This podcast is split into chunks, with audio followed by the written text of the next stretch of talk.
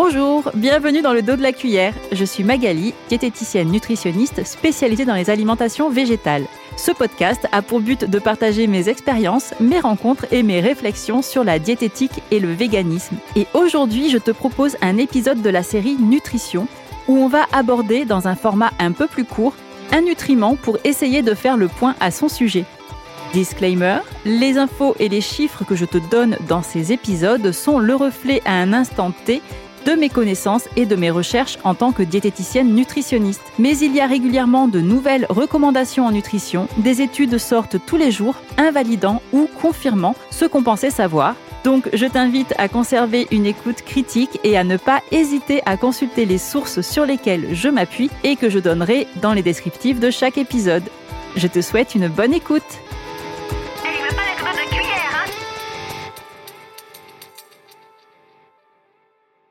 Faire, faire, faire, faire. Le faire. Apparemment, tu as beaucoup aimé le dernier épisode sur l'iode. Et c'est tant mieux parce qu'aujourd'hui, on va continuer sur la lancée avec un nouvel épisode court spécial nutrition. Et cette fois, je vais te parler du fer. La barre de fer, un acier de qualité. Ça, c'est du fer. D'après le site amélie.fr, la carence en fer est la première cause d'anémie en Europe de l'Ouest. Et tu te doutes bien que ça ne concerne donc évidemment pas que les personnes végées, mais ça mérite effectivement qu'on se penche sur la question. Et à quoi ça sert? Le fer est un oligo-élément essentiel pour l'organisme. Il joue un rôle dans le transport plasmatique et le stockage intracellulaire du dioxygène, la respiration cellulaire, le système immunitaire. Il est également cofacteur de nombreuses réactions enzymatiques, etc. Pas mal, non? On a tendance à penser que le fer dont on a besoin doit être principalement apporté par l'alimentation. Mais en réalité, le métabolisme du fer fonctionne en circuit quasi fermé et 90% du fer contenu dans notre corps, environ 3 à 5 grammes, est recyclé et seuls les 10% restants doivent être réapprovisionnés via l'alimentation. Ah bon? Ces 10% correspondent à des pertes biologiques naturelles et ce chiffre augmente dans certaines situations particulières. En période de croissance ou de gestation, lorsqu'on a des règles particulièrement abondantes, lorsqu'on a des blessures avec perte de sang ou certaines pathologies. Pour info, l'absorption de ce fer alimentaire se fait au niveau de l'intestin et il varie en fonction de nos besoins et réserves disponibles et il est stocké en majeure partie dans le foie sous forme de ferritine. Quelles sont les doses recommandées alors? Les recommandations nationales varient en fonction de la population, mais par exemple pour un ou une adulte, il est recommandé d'apporter 11 mg de fer par jour via l'alimentation, et pour les personnes menstruées avec un niveau de perte élevé, j'aime mes menstrues. Mensonge. Ou alors les personnes enceintes ou allaitantes, ce chiffre peut monter à 16 mg par jour de fer qui doit être apporté par l'alimentation. Malheureusement, comme pour la vitamine B12, ce chiffre qui est donné pour la population générale française avec une alimentation omnivore n'est pas tout à fait transposable pour une population avec une alimentation végé, à cause de la différence d'absorption entre le fer héminique et le fer non héminique. Je reviendrai dessus un peu plus loin. Plusieurs spécialistes en France recommandent donc de multiplier ces chiffres par 1,8, rejoignant ainsi les recommandations de l'Académie américaine de médecine. Quels sont les risques et les signes de carence? Alors, une carence en fer n'est pas facile à détecter tout de suite. Elle va d'abord se manifester par une peau ou des cheveux secs et des ongles cassants. Si elle s'installe, elle va entraîner une anémie qui peut être révélée par un bilan sanguin et dont les signes sont pâleur, fatigue, essoufflement à l'effort, maux de tête, vertige, etc. Qu'est-ce que tu as, Geneviève? Rien, je suis fatiguée. Dans la population végé, le fer stocké dans l'organisme est en moyenne plus faible, mais tout en restant dans les normes, et il n'y a apparemment pas plus de carences en fer chez les végés que dans la population générale. Par contre, lorsqu'il y a des carences en fer, celles-ci sont en moyenne plus importantes chez les personnes végétaliennes que dans la population générale. En résumé, chez les personnes qui sont déjà à risque avec une alimentation omnivore, c'est un nutriment qu'il faut particulièrement surveiller avec une alimentation végé. Quels sont les risques en cas d'excès? Tout comme l'iode, une consommation excessive de fer peut être délétère. Heureusement, Les excès de fer sont rares et résultent généralement de troubles génétiques qui augmentent l'absorption du fer, comme l'hémochromatose, les transfusions sanguines répétées, la dégradation excessive des globules rouges et le surdosage de supplémentation en fer. Bah oui, Jamy Et c'est pour ça qu'il faut faire très attention avec la supplémentation en fer. Elle doit se faire suite à une analyse de sang révélant effectivement des carences et après consultation auprès d'un ou d'une professionnelle de santé. Quelles en sont les sources végétales? Allez, c'est parti pour la partie biochimique de l'épisode, donc installe-toi confortablement. Il existe donc deux types de fer, le fer héminique, qui est biodisponible immédiatement et avec un taux d'absorption qui varie entre 15 et 35% en fonction des besoins de l'individu. On le trouve dans la chair animale, et donc pas dans les produits issus des animaux tels que le lait et les œufs, dans des quantités variables. C'est-à-dire que par exemple dans le bœuf, le fer héminique est largement majoritaire, alors que dans le poulet, il est plutôt minoritaire.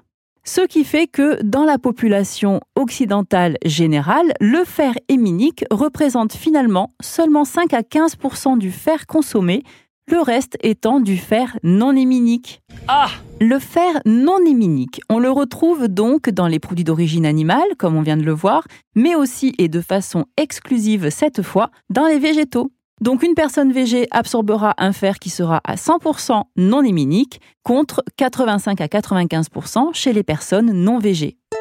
Il y a un consensus pour estimer que le taux d'absorption du fer non héminique serait environ à 10%, mais ce chiffre varie et il s'adapte comme pour le fer héminique, en fonction des besoins en fer de l'individu. C'est-à-dire que si euh, tes réserves en fer sont assez basses, eh bien ce taux va augmenter, et si c'est le contraire, le taux d'absorption du fer va diminuer.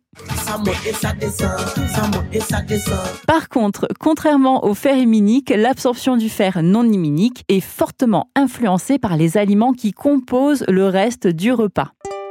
Par exemple, l'absorption du fer non héminique est augmentée en présence d'acides et notamment ascorbique, plus connu sous le nom de vitamine C.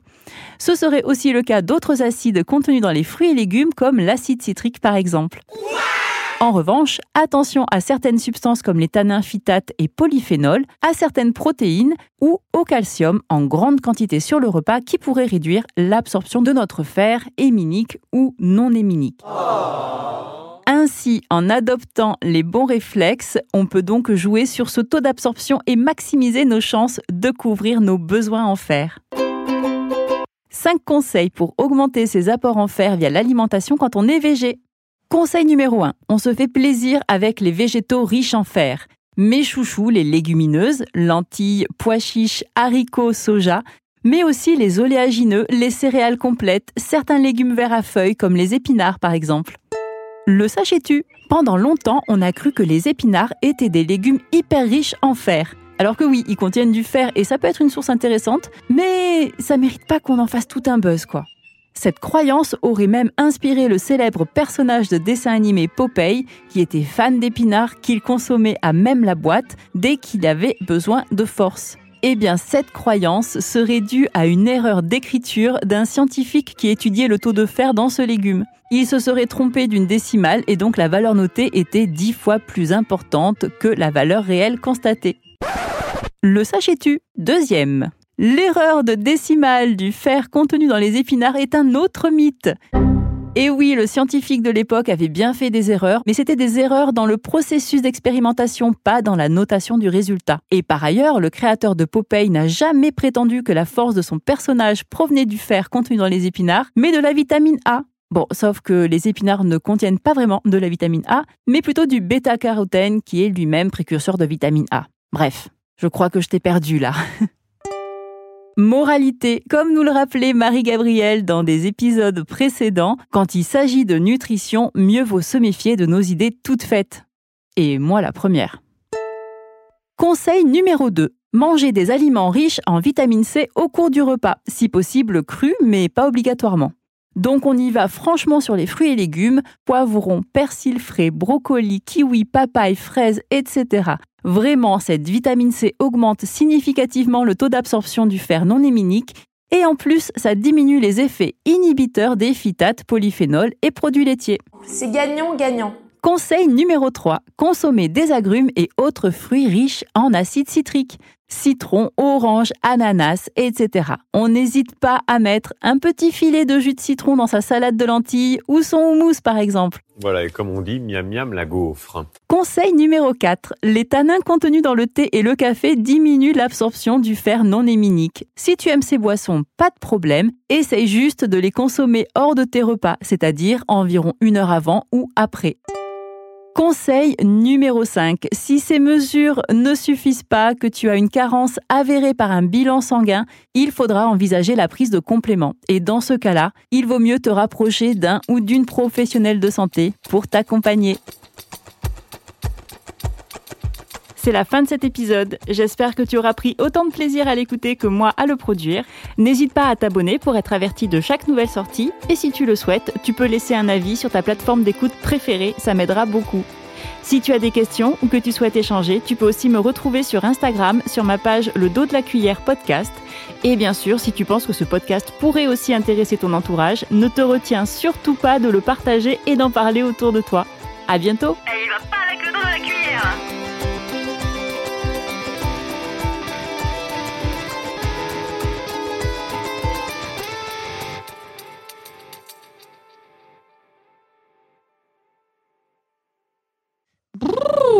Alors, à mettre. Oh, mais non. Quand... Oh, mais non. Faire.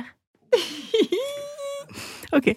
Faire, faire, faire, faire, faire. faire. Non. Oui, mais pas trop. Faire, faire, faire, faire. D'accord.